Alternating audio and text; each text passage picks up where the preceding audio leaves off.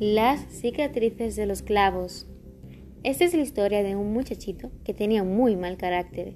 Su padre le dio una bolsa de clavos y le dijo que cada vez que perdiera la paciencia debería clavar uno detrás de la puerta. El primer día, el muchacho clavó 37 clavos.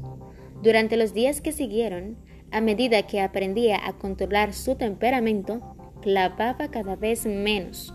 Descubrió que era más fácil dominarse que clavar clavos detrás de la puerta.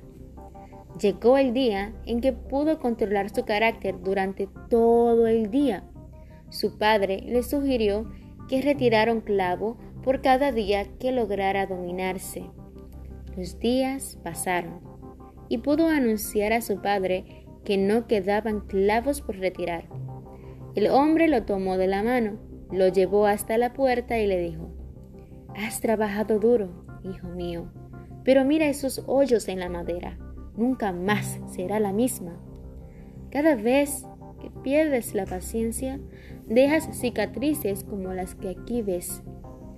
Puedes insultar a alguien y retirar lo dicho, pero la cicatriz perdurará para siempre. Este es un relato más. Gracias a la colección La culpa es de la vaca.